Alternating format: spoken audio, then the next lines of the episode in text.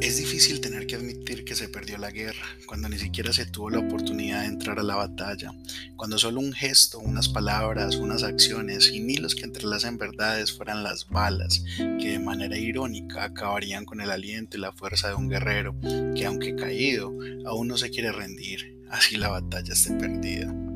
Podrías decir que es un capricho, tal vez, pero no es.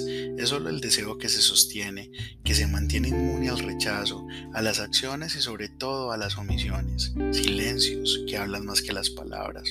Pero, ¿cómo rendirme tan fácil si en usted vi magia, si en usted vi miedos, si en usted vi luz, si en usted vi belleza, si en usted vi fuerza? Pero, ¿Cómo rendirme tan fácil si mi pasado es quien forjó lo que soy, pero no dictamina el camino que seguiré? Es imposible negar mi historia o Es parte de lo que fui y me hace lo que soy ahora. Es aprendizaje.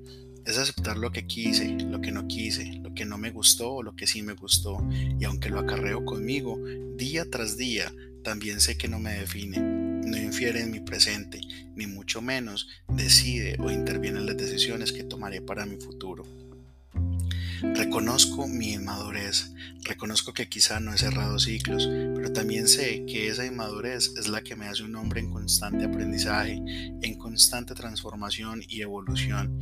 Y quizá esos ciclos que aún no cierro están ahí para traerme enseñanzas, pero hay algo claro, no definen quién soy o qué quiero ser con alguien. En fin, aunque los medios griten a los cuatro vientos que esta batalla llegó a su final sin dispararse alguna bala, sin heridos tendidos en un campo, sin afectar a nadie, acá sí hay un guerrero herido.